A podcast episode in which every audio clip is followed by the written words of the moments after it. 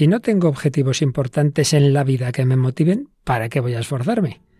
Comenzamos hoy a hablar de la pereza. ¿Nos acompañas?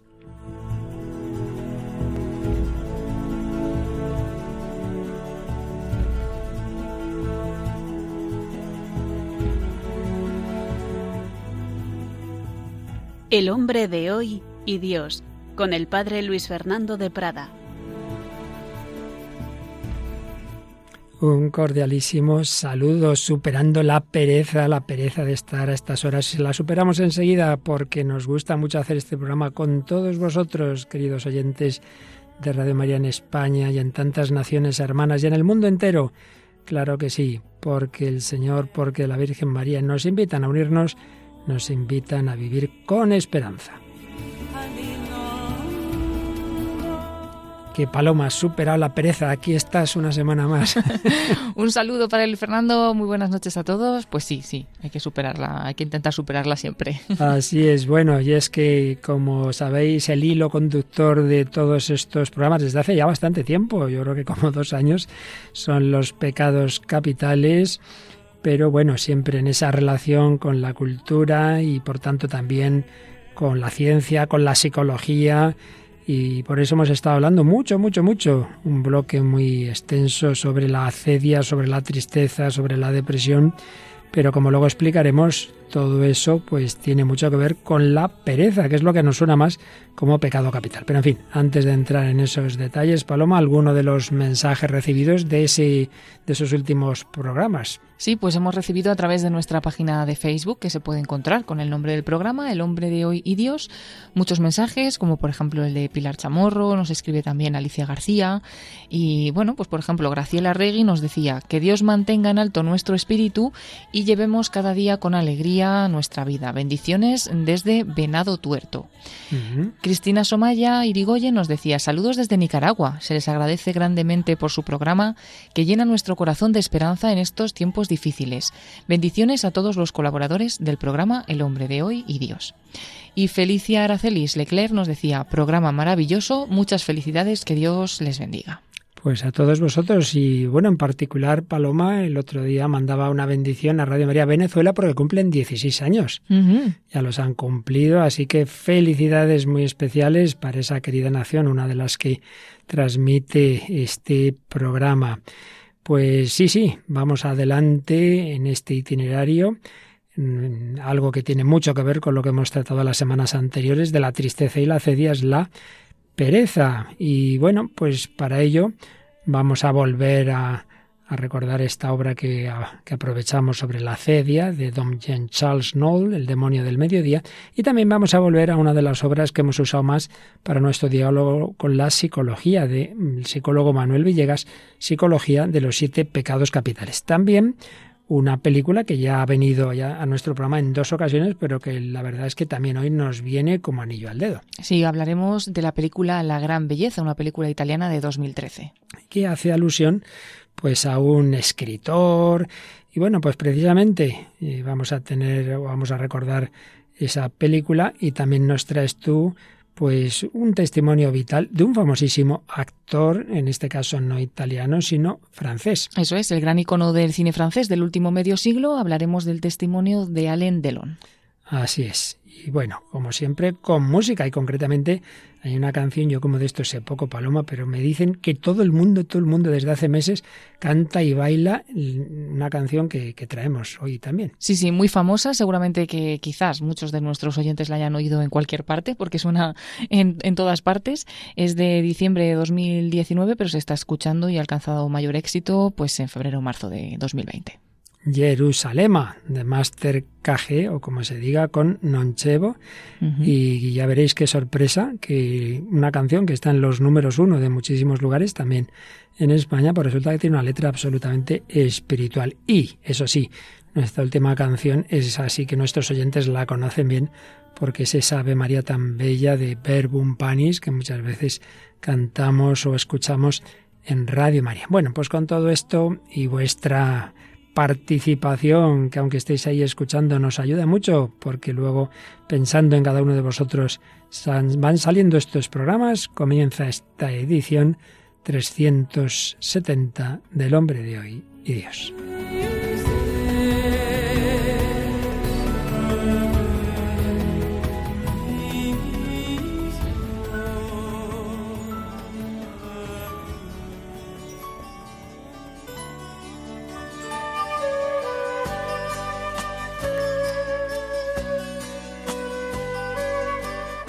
Bien, pues de nuevo, aunque repitamos alguna cosa, vamos a retomar ese hilo que vamos siguiendo desde hace mucho. Recordáis que estamos viendo cómo el pecado y concretamente los llamados pecados capitales, pues no simplemente es que sean pecados porque Dios lo dice, no, no, sino que Dios nos advierte de que nos hacen daño en todos los sentidos, personal, psicológico, a veces físico incluso. Sí, sí, el daño moral es daño a todos los niveles, familiar, social, y por eso vamos recorriendo esos pecados capitales. Lo que pasa es que quizá algunos ha sorprendido y nosotros también en algún momento al saber que esos siete pecados capitales que aprendíamos de pequeños es una enumeración en la que no responde exactamente a la primera mm, lista que se hizo, como ya recordamos hace tiempo, de un famoso autor oriental, Evagrio Póntico. No lo llamaban entonces pecados capitales, sino malos pensamientos, en griego logismoi, y eran ocho. Y entre esos ocho estaban la tristeza y la acedia, que en cambio no aprendíamos en los siete pecados capitales. Tristeza y acedia. Luego, en Occidente, Casiano toma lo que le viene de Bagrio Póntico y habla no de logismoi o malos pensamientos, sino de ocho vicios principales. Y presenta esos mismos vicios y lo que sí, el matiz que nos da es que la acedia la presenta como falta de entusiasmo por el trabajo, con lo que ya empieza a atisbarse lo que luego se va a llamar la pereza. Si vamos a San Gregorio Magno, de ocho han quedado en siete, porque ha dejado el orgullo como, como la cabeza de todo, y luego siete vicios. Y ahí ha quitado por primera vez la acedia, que explicamos en varios programas lo que era, y hoy lo repartiremos otra vez, pero dejando la tristeza, quita la acedia, deja la tristeza y añade la envidia, que no lo olvidemos, incluye también ese sentido de tristeza, pero tristeza por el bien ajeno. Hugo de San Víctor es el primero que ya los llama pecados capitales, siete pecados capitales, y va a poner la acedia en lugar de la tristeza. Como veis, son dos palabras que han ido bailando mucho. Y llegamos al gran doctor, el mayor teólogo seguramente de la historia de la Iglesia, Santo Tomás de Aquino. Sigue a Hugo de San Víctor, pero nos va a dar dos acepciones de la acedia que nos van a ayudar mucho para empalmar el programa de hoy con el de los días anteriores. Por un lado, la acedia es tristeza por el bien divino, uno no disfruta con Dios, uno no disfruta con las cosas espirituales, pero por otro lado, desgana por la acción, desgana por la acción, tedium operandi. Pues bien, Recordemos que hemos dedicado ni más ni menos que 21 programas a la tristeza y la acedia. Veíamos como el propio Santo Tomás distingue un sentimiento, una emoción que cualquiera puede tener sin ninguna culpa. La pasión o emoción de la tristeza puede ser inculpable, puede tener una raíz biológica, por eso hicimos también nuestra referencia a lo que hoy llamamos una depresión, pero también, con culpa o sin ella, puede generar la inactividad, la persona deprimida normalmente no, no, se puede eh, mover apenas, no puede hacer cosas. Eh, por eso, mm, enseguida veremos que la tristeza, la acedia, mm, tiene como consecuencia muy fácilmente esa inmovilidad que puede también ser un pecado, la pereza. Pero Santo Tomás insiste en que la acedia sobre todo es tristeza por el bien divino, es que uno no disfruta de Dios es un pecado contra el gozo, contra la alegría propia del amor de Dios. Y es que todo amor que genera gozo, alegría, cuanto mayor sea el amor, mayor es la alegría. La alegría de estos que se han enamorado, la alegría de este hijo que ha nacido, al que cada día quiero más. El gozo viene del amor. El mayor gozo del mayor amor. El mayor amor es el amor de Dios. Pues si realmente una persona ama a Dios, pues goza con él. Claro, el gozo último, definitivo, inmenso, es el cielo. Pero el gozo parcial y progresivo en medio de problemas y dificultades es en la tierra, la vida de la gracia, la alegría de los santos en medio de los problemas y dificultades. Frente a este gozo, La acedia, ante todo, es tristeza, tristeza por el bien divino, es no disfrutar de Dios. Y, y, aquí es donde viene la relación con la pereza. Si uno está así, pues sin ilusión, sin sentido de la vida, pues lo fácil es que también tenga esta segunda consecuencia, que es la segunda definición que da Santo Tomás de la Cedia. La primera, tristeza del bien divino, y la segunda, desgana en la acción, desgana en la acción, un operandi. Si no hay amor, si no hay nada que valga la pena, si no hay nada importante, ¿para qué hacer nada? Y es esa mezcla de falta de entusiasmo, de tibieza, de desgana, de egocentrismo. Uno se mira mucho a sí mismo, no pensar en los demás, no te motiva nada. ¿Para qué? ¿Para qué hacer nada? Y entonces caemos en la pereza. Por eso es normal que en esa enumeración que se ha ido haciendo a lo largo de la historia de los pecados capitales, pues esa tristeza o esa acedia pues haya visto que tiene esta consecuencia de la pereza. No por eso debemos olvidar que la raíz está ahí, en que uno no tiene esa alegría que Dios quiere que tengamos cuando nuestra vida tiene sentido, cuando hay esperanza, cuando hay amor. Pero es verdad que esa consecuencia de la pereza es muy fácil que se produzca en esos casos. Hemos hablado mucho de la cedia, de la tristeza en días anteriores. Hoy, como un poquito todavía de puente entre ello y la pereza, entramos en esta consecuencia negativa que tantas veces se da en nuestra vida, la pereza, la desgana, el tedio.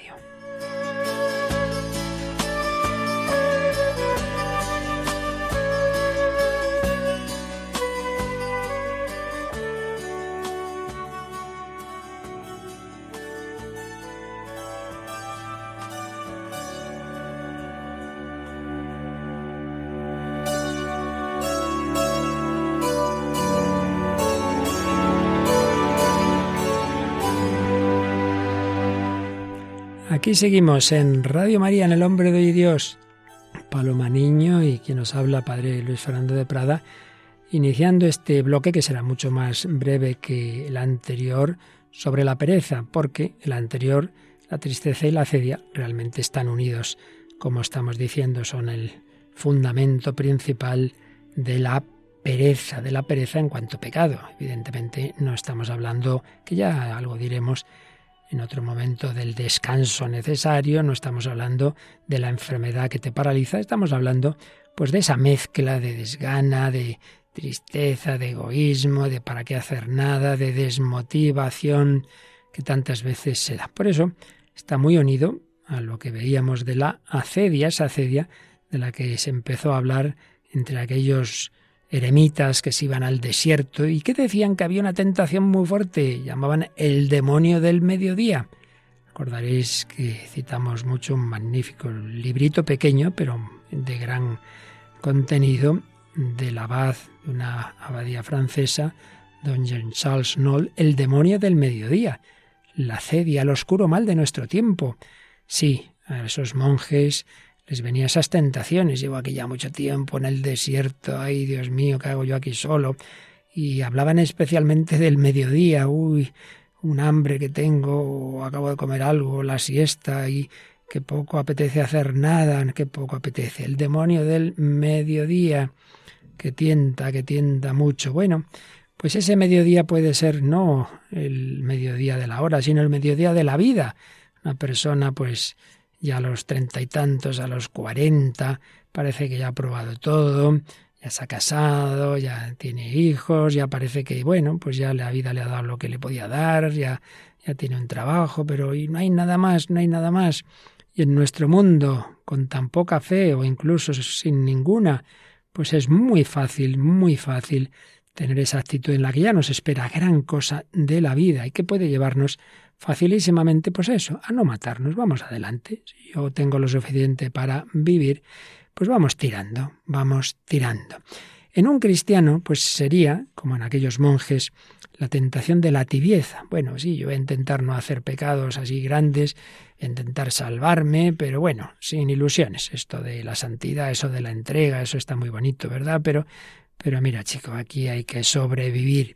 Nos quedamos en la medianía, en la mediocridad, en la tibieza y es pendiente inclinada a cosas mucho peores, claro, a la doble vida o abandonar todo, abandonar todo ese monje, esa monja que deja su vocación, ese matrimonio que se rompe tantos hoy día, por desgracia, esos abandonos de todo, esos cambios sin necesidad, esas dudas de dudar de todo, de ya sin convicciones de ningún tipo, esa mediocridad en todo, de hacer los trabajos de cualquier manera y buscar compensaciones por aquí y por allá.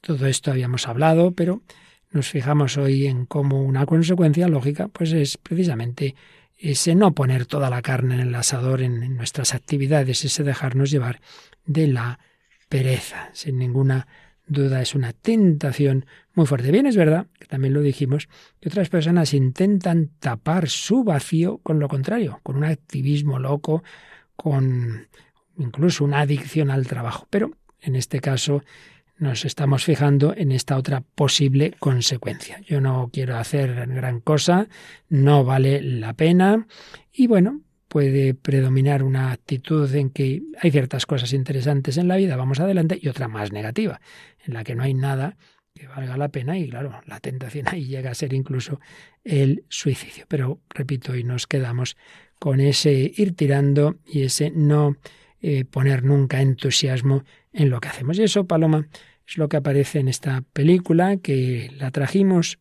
en primer lugar cuando hablamos del orgullo, porque había una escena en donde aparece el narcisismo del protagonista, pero luego la trajimos a propósito de la cedia y de nuevo, empalmando con la cedia, vamos a ver esa consecuencia que es la pereza. ¿Nos recuerdas un poquito los datos fundamentales de esta película? Sí, es la película La Gran Belleza, una película italiana de 2013 coescrita y también dirigida por Paolo Sorrentino y recibió grandes elogios de la crítica, bueno, tanto que ganó algunos galardones como el premio Oscar a la mejor película extranjera. Y bueno, pues el film actualiza de alguna manera el argumento de La Dolce Vita de Federico Fellini y trata sobre la vida rutinaria, solitaria e insatisfecha de un escritor de 65 años eh, llamado Jeb Gambardella, que es interpretado por Tony Servillo, quien pues se hizo famoso con una novela en su juventud y desde entonces se acostumbra como a una vida cómoda, escribiendo artículos para la prensa, acudiendo a frívolas fiestas, etcétera, etcétera. Antes de oír un primer corte de esta película para que veáis pues la, la, equivalencia o la relación entre lo que estamos viendo de la cedia y la pereza y esta, y esta misma obra, está este librito que acabo de mencionar del abad de Saint Wandril, don Charles Nolt, que yo no sé francés, pero bueno, algo así parece que es, pues nos habla de la nostalgia, la tendencia a cultivar hasta el exceso la nostalgia de los buenos momentos, del pasado, lo embellecemos, nos complacemos en él, lo contamos. Dice, cuando ya no hay nada que hacer en el presente, es más seguro agarrarse al pasado, en el que hemos hecho muchas cosas buenas nos contamos a nosotros mismos o a los demás, o también nos zambullimos en el futuro, puesto que es el juguete de la imaginación y del ensueño. Bueno, pues vamos a escuchar un par de cortes unidos en, el audio que ahora vamos a poder eh, oír de, esta película La Gran Belleza. En el primer caso es una, una mujer que ha conocido al protagonista y bueno, él está, está en un momento del diálogo entre ellos. Y luego un amigo del protagonista que se llama Romano, que hace poesías, pues está leyendo una que él ha compuesto en un auditorio. Escuchamos estos dos momentos de la película La Gran Belleza. ¿Por qué no has vuelto a escribir un libro? Porque salgo demasiado por la noche. Roma te hace perder el tiempo. Te desconcentra y escribir requiere mucha concentración, mucha calma y no me parece una gran respuesta. Aquí tienes toda la calma del mundo. Parece que estemos en el campo. Yo era un escritor de relatos breves. Era un velocista, corto de aliento.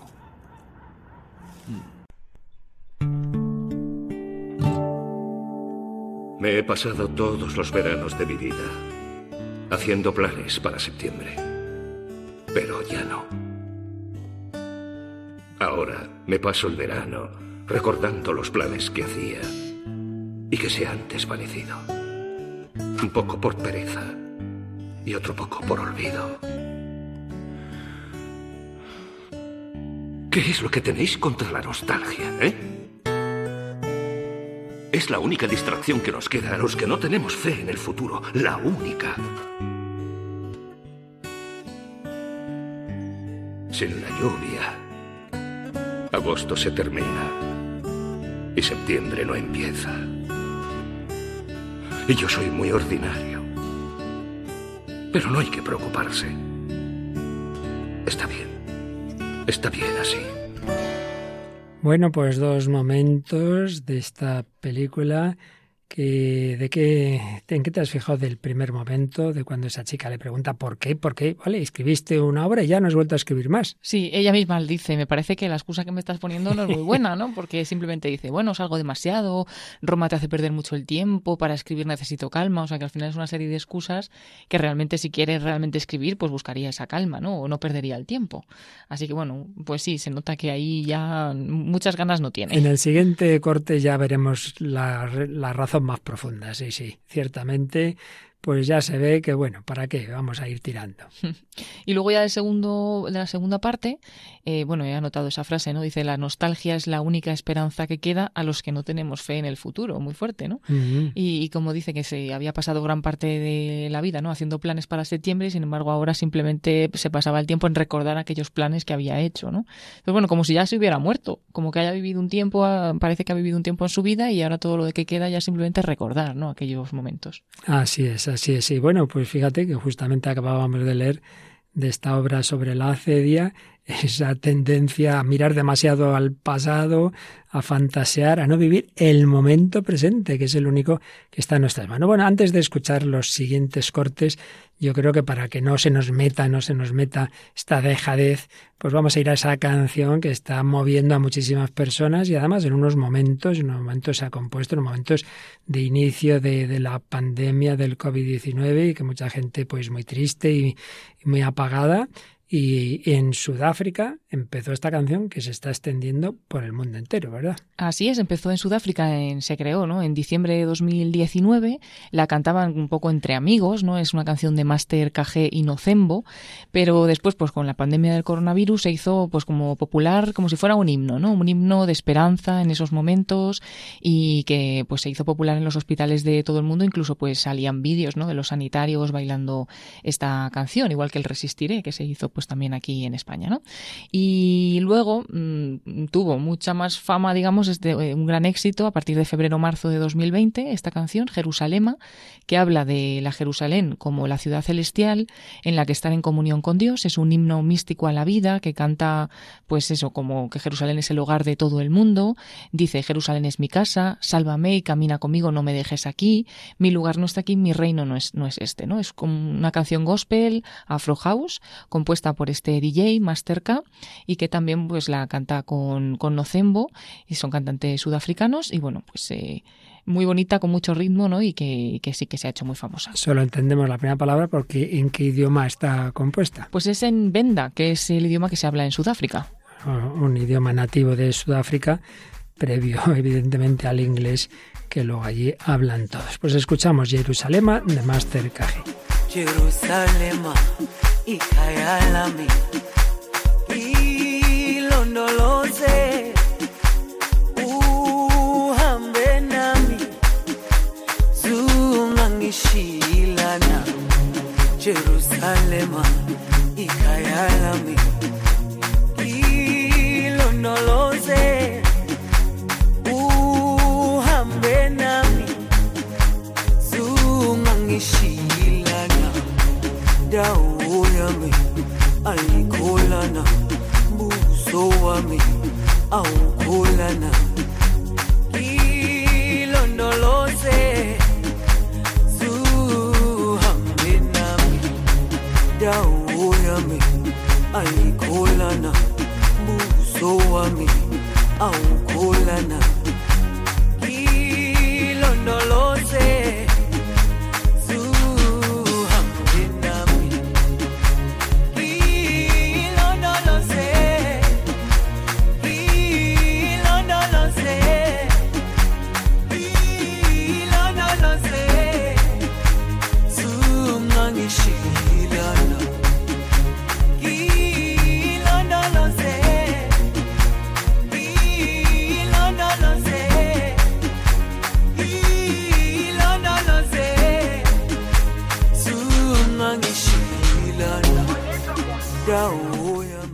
Jerusalén es mi hogar. sálvame, camina conmigo, no me dejes aquí.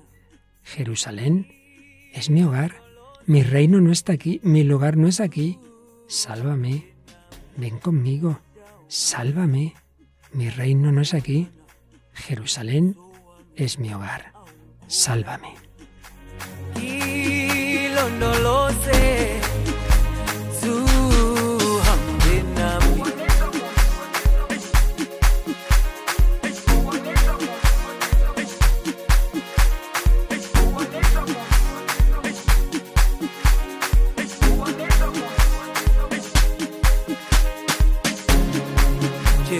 inevitable.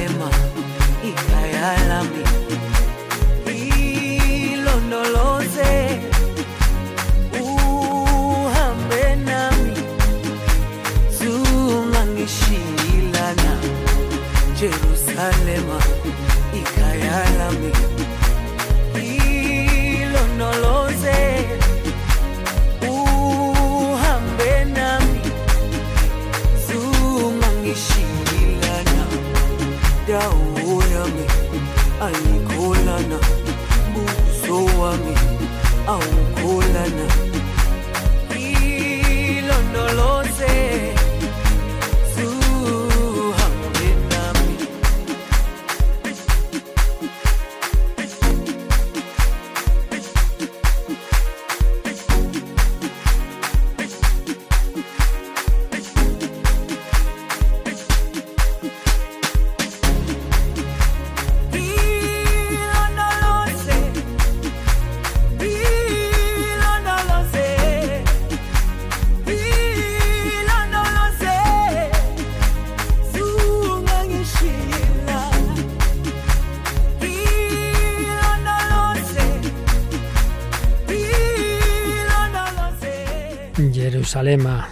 Vamos caminando, somos peregrinos, Jerusalén es mi hogar, no estamos solos, pues sí. Así a lo tonto, a lo tonto, una canción que nos transmite un enfoque, un sentido de la vida, una esperanza, un sentido cristiano. Sálvame. Bien, pues aquí seguimos en Radio María, en el Hombre de Dios, Paloma Niño y servidor Padre Luis Fernando de Prada hablando de la pereza que viene como consecuencia de lo contrario que dice esta canción, como consecuencia de que no hay un sentido, de que qué hacemos aquí, de un vacío. Y en nuestro diálogo con la psicología, recordamos esta obra del psicólogo Manuel Villegas, Psicología de los siete pecados capitales, en el que hay un capítulo sobre la pereza y entre otras cosas que ya veremos en otros días, nos habla de que hay algo bueno, evidentemente, que es el ocio, el ocio en cuanto al momento en que uno no tiene una obligación, en que puede hacer otras cosas buenas, que tiene un tiempo libre, que puede descansar, que puede dedicarse a, la familia, etcétera, pero hay otro sentido del ocio que es el que viene como consecuencia de que uno pues nunca tiene nada que hacer, el dolce farniente, em, una vida vacía. Y por eso señala este autor que la famosa palabra vagancia tiene dos orígenes etimológicos, pero bueno, en el fondo es de lo mismo, vienen del verbo latino vacare, vacari. Y es que vacare, de donde viene vacaciones, significa estar vacío, estar vacío, una persona cuya vida está vacía. O también vagar, ir sin rumbo, divagar, ir por las ramas, vagabundear, bueno, cuando uno no tiene objetivos en la vida, ¿para qué organizarse? Pues bueno, a ver, hombre, puede ser un momento ocasional que es conveniente, pero si es toda la vida, una vida sin objetivos vitales, ¿a qué da lugar al aburrimiento existencial? Aburrimiento, palabra emparentada, la etimología ayuda mucho, con aborrecimiento sensación de alguna cosa que nos causa horror, dice Villegas, y por eso nos lleva a alejarnos de ella. ¿Y qué es lo que nos causa horror? El vacío, vacuo, vacío, el vacío existencial. Hablábamos mucho de él a propósito de la cedia, a propósito del gran psiquiatra Víctor Frankl, que señalaba cómo hoy día muchos problemas psicológicos vienen de ese vacío existencial, una existencia sin proyecto que la estructure. Y por eso pues esto no es que sea una enfermedad psiquiátrica, es que la persona lo que le falta es un sentido vital, que no se lo van a dar unas pastillas. Eso pues es lo que nos da, o un, a un nivel natural, digámoslo así, la sabiduría, la filosofía, etcétera, y por supuesto en el sobrenatural la fe, que nos da todo un sentido, que nos da toda una esperanza. Pero cuando eso no es así, cuando uno no tiene esos objetivos, pues viene la desidia, que también señala este autor. Desidia viene del verbo latino de seder, es decir, quedarse sentado, sin hacer nada, y diríamos el pasotismo, la inacción, resultado de rehuir el esfuerzo, la indolencia, o de mantener una actitud ambigua con respecto al valor de la vida o de la existencia humana. Y con muchas veces con una mirada narcisista, y precisamente este autor menciona esta película que aquí estamos comentando, La gran belleza, y ve en este protagonista, en Jeb Gambardella, pues una imagen de justamente todo esto. Un hombre que hizo una buena novela, pero ya desiste, se ha sentado sobre sus laureles, ya no ha creado nada más, da excusas de por qué no ha vuelto a escribir, pero hay una razón de fondo. Y ahora ya, Paloma, vamos a, a escuchar tres cortes más de esta película y yo creo que ahí vamos a darnos cuenta de la verdadera razón por la que la vida de este hombre pues está tan parada en la que por qué no sigue escribiendo. Hay un tema muy de fondo. Escuchemos. ¿Quién soy yo?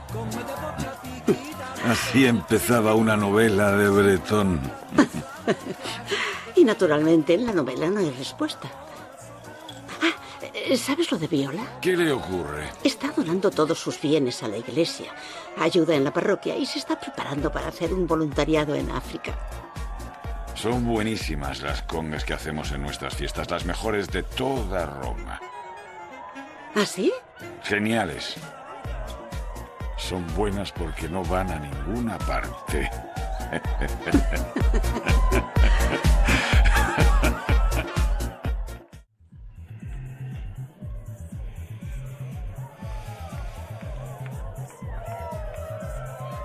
Hace años que todos me preguntan por qué no escribo una nueva novela. Pero mira a esa gente, esa fauna. Pues esta es mi vida, no es nada. Flaubert quiso escribir una novela sobre la nada y no lo consiguió. ¿Lo conseguiré yo? ¿Eh?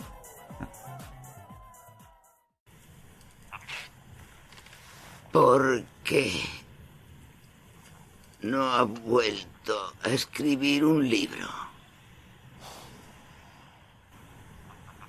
Buscaba la gran belleza. Pero... No la he encontrado. Bueno, pues tres cortes interesantísimos que podemos analizar. Bueno, los dos primeros, como podéis imaginar, son fiestas que organiza en su, en su gran mansión con gente pues ya también de cierta edad, él acaba de cumplir 65, pues tiene amigos de esa edad, de un poco más, de un poco menos, de, de 50 y, y bueno, pues en todo se nota como un vacío y entonces bueno hay que llenar el vacío, entonces están de fiesta ya se le nota que está bebidillo.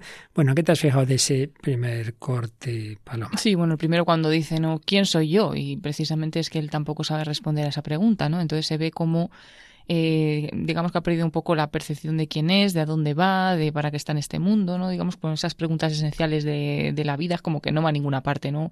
Hay un momento en que dice también una anécdota, dice, son buenas porque no van a ninguna parte. Las congas esas, esos bailes, esas dar vueltas son las mejores porque, Porque- no van a ninguna parte. Es todo, en efecto, como un- una manifestación de que él piensa que la vida no tiene sentido. A mí también me he fijado en que cuando la amiga con la que está hablando se pone a comentar que una se ve que quizás ha convertido, ¿verdad? Todos sus bienes, ni sigue la conversación, Nada, nada, no le vuelve a las congas. No piensa que puede haber un algo más para allá, porque no deja esa conversación ahí. Y entonces es como que solamente ve lo que tiene en ese momento alrededor, ¿no? Y luego también incluso pues dice, me preguntan que por qué he dejado de escribir ya en el segundo corte. Y dice, pues mira toda esta fauna, ¿no? Ahí refiriéndose Sí, a la un, gente que está en la un fiesta. desprecio a toda la gente. Aquí no hay nada. Así, pues esta es mi vida, dice también él. O sea, esto Mi pues vida nada, no es nada, nada. Entonces, ¿para qué voy a escribir? Si es que la vida no da para más. Pero el tercer corte, claro, hay que ver la película para entender un poco. Aparece una monja muy mayor, se la oye hablar y tal, que viene a ser una caricatura a la Madre Teresa, una monja que ha dedicado su vida a los pobres. Y bueno, tienen un encuentro y le vuelve a hacer la pregunta, ¿no? Y ahí es donde está la clave. Porque yo en mi vida he buscado la gran belleza, pero no la he encontrado. He encontrado algo grande y no existe. Entonces, ¿qué hago? sobrevivo de cosas pequeñas. ¿Te ha parecido? Sí, interesante esa última pregunta y bueno, pensar que sí que lo ha intentado buscar, ¿no? Eh, la, gran belleza, pero que quizás no la ha buscado donde tenía que buscarla, ¿no? Y, llega un momento en el que se, se ha cansado. Se ha cansado y está en ese vacío existencial. Por eso comenta Manuel Villegas cómo se ha subido a un tren que como la conga que baila con sus amigos no lleva a ninguna parte. Lo vemos en la película bambolearse en una hamaca, fumar echado en la cama, fisgonear por las ventanas o desde la terraza, miradas que se pierden en el vacío, que rezuman nostalgia de un paraíso perdido que nunca ha existido en ninguna parte. Y se pregunta en efecto con Bretón, una obra que él había leído, ¿quién soy yo? Pero en efecto no hay respuesta. Vacío existencial que lleva a vivir la vida desde el desengaño, desde el cinismo, no hay, no hay cosas importantes en la vida y bueno, pues nada, vamos adelante con lo que tenemos. Jeb Gambardella está rodeado de una corte de amigos, de admiradores, de amores pasados, que él llama despectivamente esa fauna, pero mm, lo fácil es pues no hacer gran cosa porque hay un vacío que nos dice que no hay nada que valga la pena. Y sin embargo, Paloma, pues en la vida real, antes o después, también hay personas que han podido llevar una vida mm, de disipación, pues de fama, de todo lo que significa el mundo, el mundo de, del éxito hacia el público siempre tiene ese peligro de quedarse en lo superficial, pero antes o después,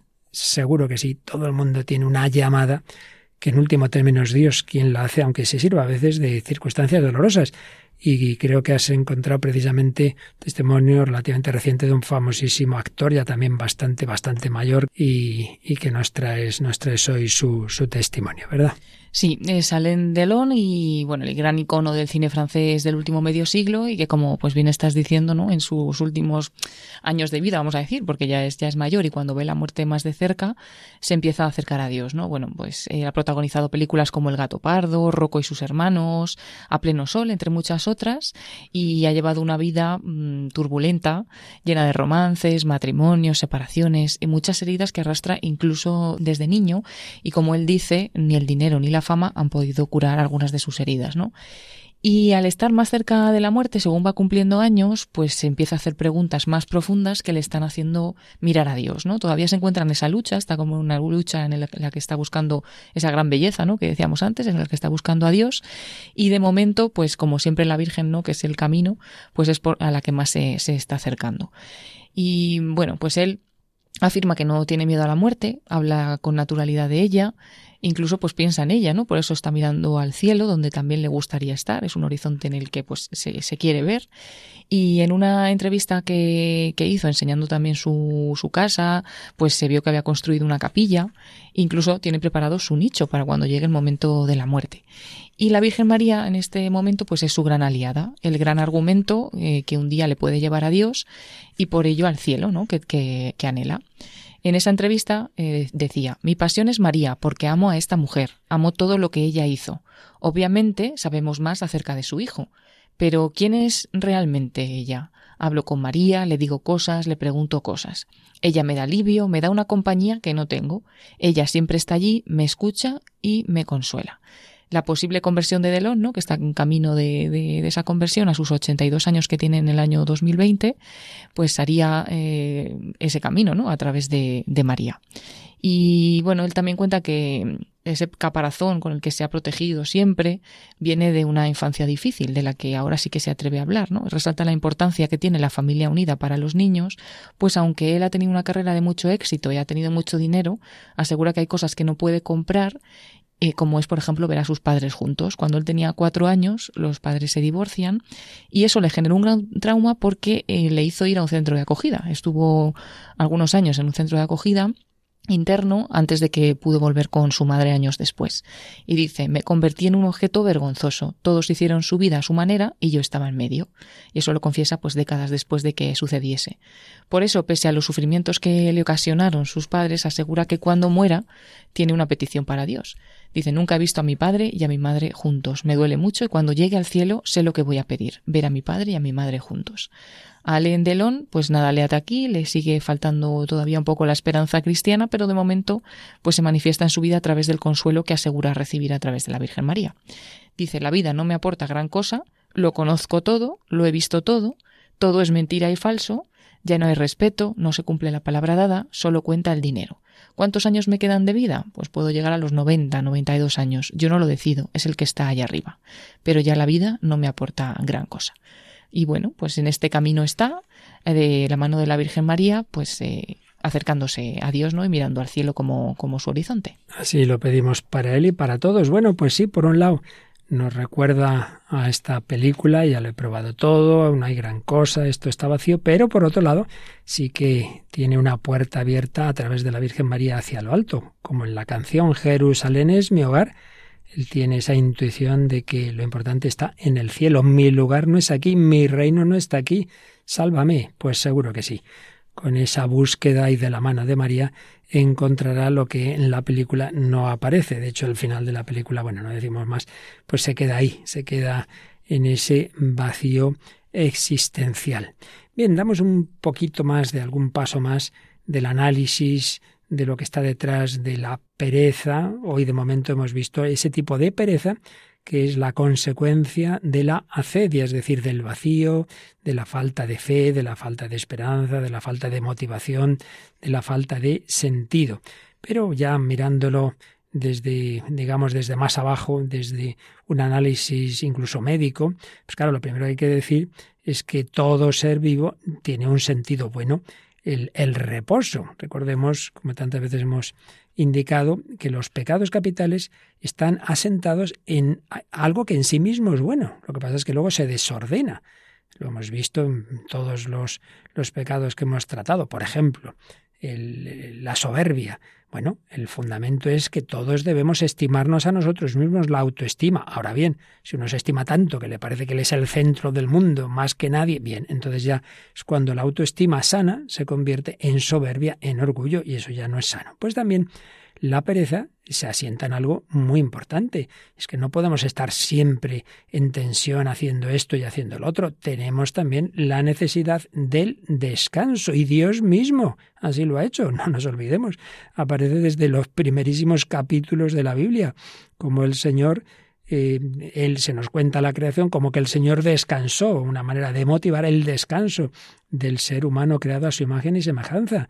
El sabbat, el sábado, para nosotros el domingo, no, no, no, no puede estar uno siempre trabajando. Es necesario el descanso, físicamente es necesario, y si no, pues las consecuencias siempre son muy malas. Por eso cuando hablamos de pereza no hablamos de eso no hablamos del descanso, no hablamos del ocio, sino hablamos de astenia, tedio, descuido, el, el, perder el tiempo, pues un poquito en la línea de lo que antes decíamos, pero sin olvidarnos de que también, según los seres, los seres que hay en la naturaleza, todos tenemos un ciclo de actividad de reposo. Y depende mucho, ya digo, también cuando vemos el reino animal, pues hay animales que pueden eh, estar un tiempo pues paciendo, paciendo, paciendo mucho tiempo, o pueden hacer largos viajes y luego pasar un montón de tiempo quietecitos, como pasa con las aves, con algunas aves migratorias. En fin, hay muy distintos ciclos y alternancias entre actividad, acopio y desgaste de energía, y reposo, ahorro de energía. El tema está en cuando el ser humano con su inteligencia y cuando ya no simplemente, mm, digamos, adquiere lo que necesita en este momento para comer, sino que ya tiene la agricultura y la ganadería, y entonces puede hacer una provisión de alimentos, ya hay un tiempo diferido entre la pesca, la caza, lo que sea, eh, para obtener el alimento y el poder disfrutar de ello, ese tiempo diferido, ahí es donde se puede producir la pereza. Y ahí es cuando bueno, recordemos la fábula, ¿no? De la cigarra y la hormiga de Esopo. La hormiga trabaja todo el verano para asegurarse las reservas de alimentos para el invierno. La cigarra, en cambio, se pasa el verano cantando y luego en invierno no tiene nada que comer. Dicho popular, quien de joven no trabaja, de viejo duerme en la paja. Bien, Pues la pereza ya no se identificaría con el ciclo natural actividad, reposo, sino que tiene lugar en ese ámbito humano de organización del tiempo cuando estamos hablando de actividades para la obtención de unos determinados objetivos. Se excluyen de llamar pereza aquellos estados que obedezcan a regulaciones energéticas del propio organismo. Repetimos, el descanso, descanso, reparar el cansancio, reparar el desgaste. Y eso es necesario. El desgaste excesivo de energía hay que repararlo.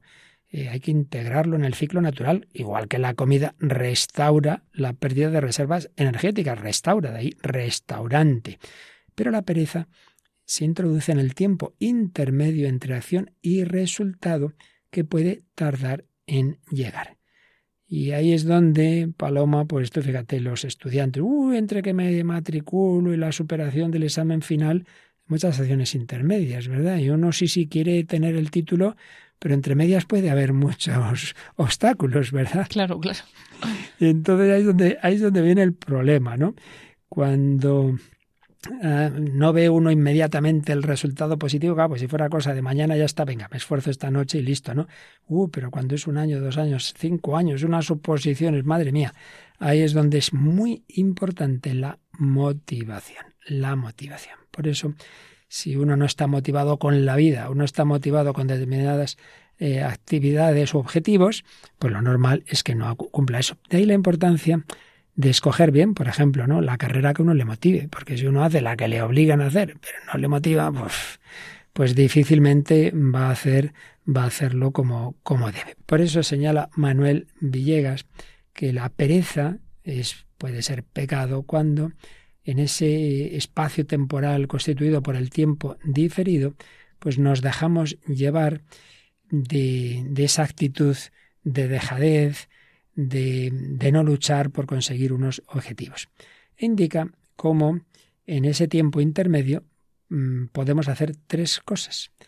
¿Qué hacer cuando una persona le queda bastante tiempo, digamos, para obtener el objetivo final? Primera posibilidad, enfocar la mayoría de nuestros esfuerzos y tiempo a la consecución de ese objetivo predefinido. Nos pone un ejemplo que me parece que, está muy bien traído uno le gusta mucho la música, bueno, pues aparte de lo que estudia en su carrera, puede también dedicar buena parte de su tiempo libre pues a buscar piezas musicales desaparecidas, a restaurar instrumentos antiguos, a escuchar otra, otro tipo de conciertos. Bueno, le gusta tanto, qué bien, que uno lo que le gusta, pues a ello dedica el tiempo, digamos, obligatorio de estudio, de, trabajo, etcétera, pero también el tiempo libre. Segunda posibilidad, bueno, pues que dedica una buena parte a ese objetivo, a esa carrera, a ese trabajo, lo que sea, pero luego en cambio tiene otros momentos con actividades que le gustan, que disfruta, entonces le sirven, le sirven pues para recuperar fuerzas.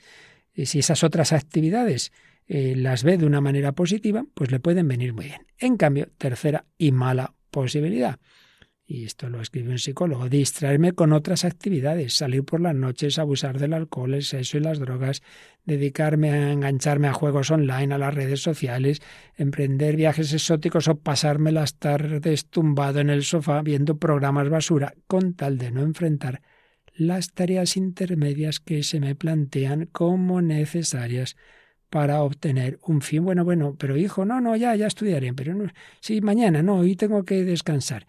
Y ahí es donde está el peligro. Bueno, pues de esto hablaremos un poco más el próximo día, de esa pereza, que ya hoy nos quedan claras al menos dos cosas. Una, que a veces es la peor, la que es consecuencia del vacío existencial, de la acedia, de no tener sentido en nuestra vida, de estar uno solo centrado en sí mismo, en pasárselo bien. Y dos, que hay que saberla distinguir del necesario descanso y que hay que buscar que lo que hagamos nos guste, que nos motive. Y si no es así, hay que buscar algún aspecto, todo tiene algún aspecto positivo, y encontrarlo para que mm, organicemos nuestra vida uniendo ciertamente el descanso y el ocio, pero no de una manera que acabemos en esta posibilidad de la evasión que nos lleva a perder el tiempo y a sentirnos al final mal con nosotros mismos. Bueno, pues seguiremos hablando de ello, pero vamos a terminar invocando a alguien que desde luego no tuvo una vida vacía, que tuvo un sentido muy claro en toda ella, que se movía por amor de Dios, por amor del prójimo, que su vida estaba tan llena que tuvo en sus entrañas al Hijo de Dios y que nada más recibirlo, pues también se fue a, ayudar a su pariente Isabel llena de gozo y de alegría. Bueno, no es muy difícil saber de quién estamos hablando, ¿verdad, Paloma? No, no, no creo que es bastante fácil. bueno, pues terminamos con esta canción del grupo Verbum Panis, que es invocar a María, el Ave María, y con ella pues recemos unos por otros, queridos amigos, queridos oyentes de Radio María, para que vivamos en la alegría, en la esperanza, una vida plena que nos lleve a ese, no al activismo, pero así a esa diligente actividad por amor de Dios, por amor del prójimo.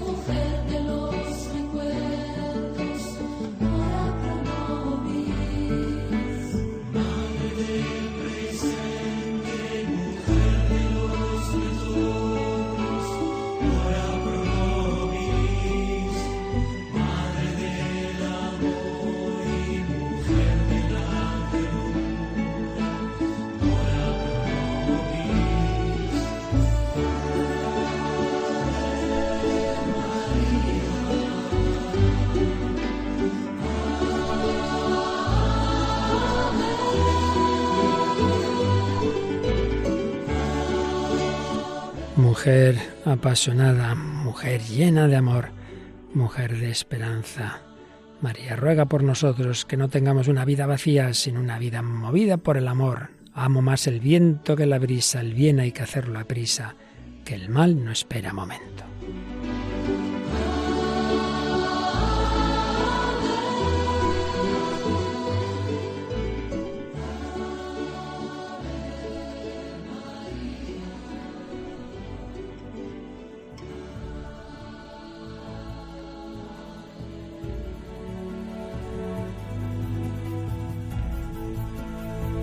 Bueno, pues luchando contra la tentación de la pereza hemos acabado y se nos ha ido volando como siempre este programa sobre ese pecado capital, la pereza que hemos relacionado con lo que vimos en los programas anteriores, la acedia, la tristeza.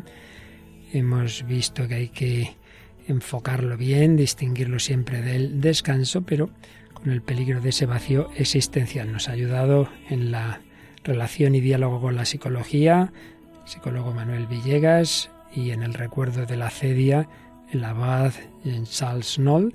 de una manera particular hemos eh, podido escuchar cortes de esa película La Gran Belleza, la canción Jerusalema de Master KG y finalmente esta preciosa invocación a la Virgen María, de Verbum Paris. Seguiremos hablando de la pereza. Superad vuestra pereza si la tenéis en escribirnos y ya sabemos dónde lo pueden hacer, ¿verdad, Paloma? Sí, lo pueden hacer al correo electrónico del programa, que es muy sencillo, el hombre de hoy y Dios arroba radiomaria.es y también a través de las redes sociales, en este caso en nuestra página de Facebook del programa, que la podéis encontrar por el mismo nombre del programa, el hombre de hoy y Dios, y ahí tenemos pues las diferentes publicaciones de cada uno de los programas y estamos esperando esos comentarios o vuestras preguntas o cualquier cosa que queráis. Pues Seguimos adelante en peregrinación hacia el cielo, mes de noviembre, y nos va a ayudar también, como siempre, nuestro compañero Germán García Tomás en el programa que ahora tenemos en Radio María España, ¿verdad? Sí, va a comenzar enseguida en Clave de Dios. Música de Dios, música sagrada, música religiosa, una semana con Germán, otra semana con el padre Eusebio Guindano, porque lo importante es que nuestra vida esté llena de la gran belleza en la que no había encontrado Jeff Gambardella, pero que ojalá que todos nosotros la encontremos, la disfrutemos y con ella vivamos gozosos. Gracias a Paloma Niño, a todos vosotros, quien nos habla el Padre Luis Fernando de Prada, os desea lo mejor y hasta el próximo programa, si Dios quiere. Así concluye El hombre de hoy y Dios, un programa dirigido en Radio María por el Padre Luis Fernando de Prada.